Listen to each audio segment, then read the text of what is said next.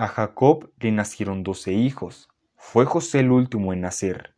Y por el amor de su padre a José, la envidia en sus hermanos hizo florecer.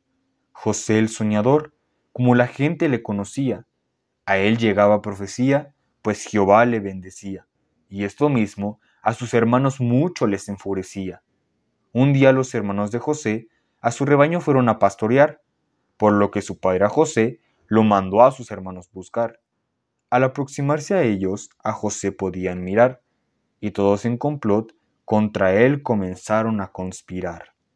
Por el miedo de Rubén, solo al pozo vacío lo aventaron. No sabiendo qué hacer, a los esmaelitas lo vendieron, y veinte monedas de plata por su hermano recibieron. Y estas personas a José a Egipto trajeron.